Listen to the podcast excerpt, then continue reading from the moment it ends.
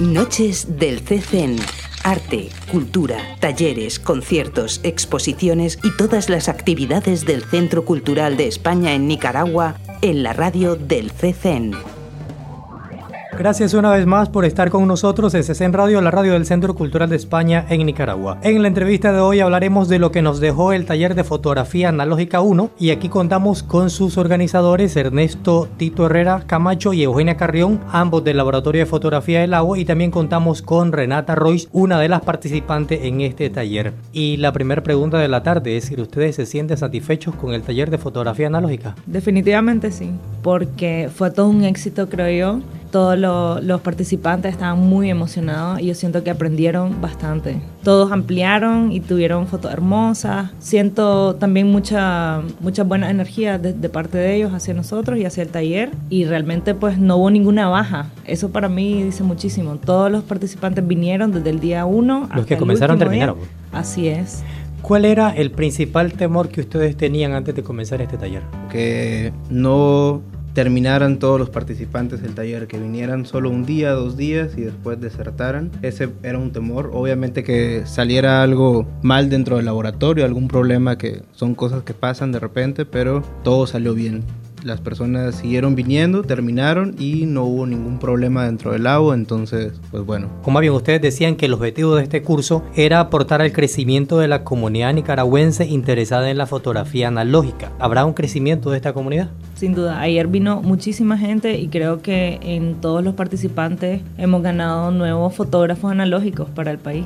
Renata, ¿qué te dejó a vos este taller de fotografía analógica? El taller, para empezar, me dejó lazos con personas que comparten esta pasión por la fotografía y las artes visuales, una base que antes no tenía, realmente solo era yo buscando ciegamente cómo aprender sobre estas cosas. Y realmente al participar en el taller me di cuenta que realmente no sabía nada de fotografía. ¿Por qué meterse a estudiar un curso de fotografía analógica cuando hoy día lo que más pesa es la fotografía digital? Porque en las redes sociales he visto bastante sobre fotografía analógica y realmente yo no lo comprendía. Y a mí me gusta mucho las artes audiovisuales principalmente y me gusta explorar en ese ámbito. Entonces me llamó la atención aprender cómo era esto de la fotografía artesanal analógica, ya que también tengo familiares y amigos que lo han practicado. Me llamó la atención además porque hoy en día como las cámaras digitales eh, se pueden tomar 100 fotos de un solo. Claro.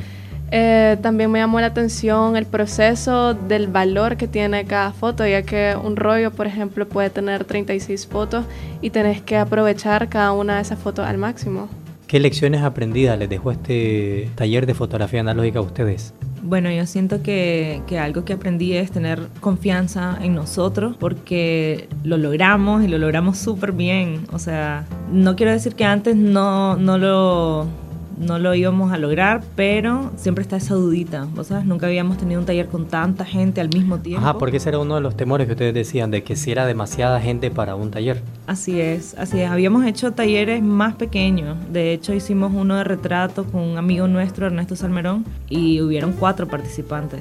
Entonces era casi que uno a uno. E hicimos dos anteriores también con otro fotógrafo y habían ocho participantes en cada turno, o sea, tuvimos dos turnos de ocho y ahora tuvimos 19 de un solo, entonces realmente yo siento que, que lo hicimos súper bien y eso me deja a mí mucha más confianza y, y, fuerza pues en nosotros mismos y en nuestro equipo que nos ayudó también, en este caso Alejandra Carrión, que fue la asistente, y Gilma Estrada, que también fue la asistente, que se portaron súper fiera. ¿Qué tal estuvo la experiencia ustedes enseñándole a los demás muchachos, a los participantes, sobre revelar fotografías y la ampliación también en un cuarto oscuro. Descubrimos que el lago realmente puede ser, y era algo que hablábamos antes de la entrevista, nómada, itinerante y gitano, decíamos. Porque es primera vez que el lago sale del espacio que está delimitado como lago, se mueve a un espacio nuevo para dar los talleres de ampliación, de revelado y demás. Entonces, eso también nos queda como aprendizaje, que es algo que podemos replicar y, y funciona, y funcionó. Y ya quitando este miedo y este temor de qué pasa si son muchas personas, qué pasa si algo sale mal, quitando esos miedos podemos hacer cosas más grandes para incrementar y que vaya en aumento la comunidad de fotógrafos analógicos en el país. Renata, en tu caso, ¿cómo te fue a vos revelando tus fotografías? Pues me fue bien en general porque pude revelar fotos, tuve como siete fotos exitosas. No me ¿Siete de cuántas? Siete de como creo que 30 en total, dos rollos. Mi cámara tenía un problema en, un, en una pieza que se llama el obturador. Entonces muchas de mis fotos salieron oscuras de la mitad por ese problema que había en la cámara, pero pude lograr sacar siete fotos al final en el revelado. O sea, mi proceso de revelado estuvo exitoso. Hablábamos en otra ocasión de que hacer fotografías analógicas eh, o la fotografía tradicional es como reconciliarse con el arte de hacer fotos. Es decir, en cambio una, una fotografía digital vos tirás 100, 200 fotos, pero en este caso la fotografía tradicional es cada disparo cuenta. ¿Sienten ustedes que lograron transmitirle esa, esa virtud, podríamos decirle, a los participantes? Yo creo que sí, eh, sentí bastante respeto en cada uno de ellos por sus rollos. De hecho, en, en, ambos rollos que les dejamos de tarea, de repente les dijimos como que, bueno, tienen que tomar seis fotos de tarea para el próximo sábado. Y algunos venían y habían tomado tres. Era como, no sí que solo tomé tres porque luego dudé mucho, no quería esto, no me parecía lo suficientemente bueno y tal. Y con el segundo rollo igual, o sea, como que otro, recuerdo otro miedito que teníamos era que se, se, acabaran los rollos demasiado rápido. Y entonces no pasó, no pasó eso tampoco porque realmente los respetaron mucho. O sea, respetaron eso de que querían usarlos para algo que valiera la pena y para algo que a ellos les importara.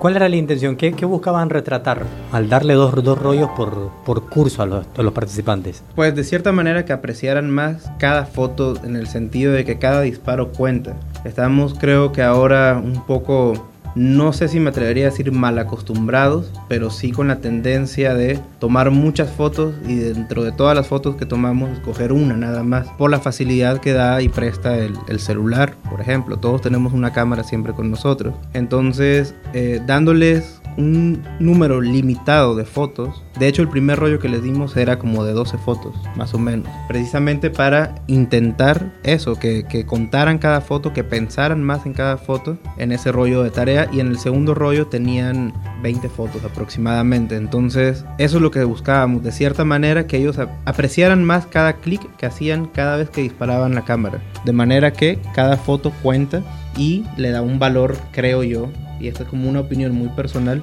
un valor mayor a la foto, porque es una foto más pensada, con más intención, que al final va a transmitir más o no, pero, pero eso, eso creo yo y eso siento. En términos de metodología también eh, lo dividimos en dos porque queríamos que revelaran dos veces. Queríamos que no solo se fueran con un experimento que tal vez a veces uno se puede abrumar durante una actividad como esa y, y luego se les olvidara, sino que los dos revelados lo hicieron ellos con sus manos y también al tener un rollo que ya revelamos primero, antes de ir a tomar el segundo, pudimos analizar los resultados.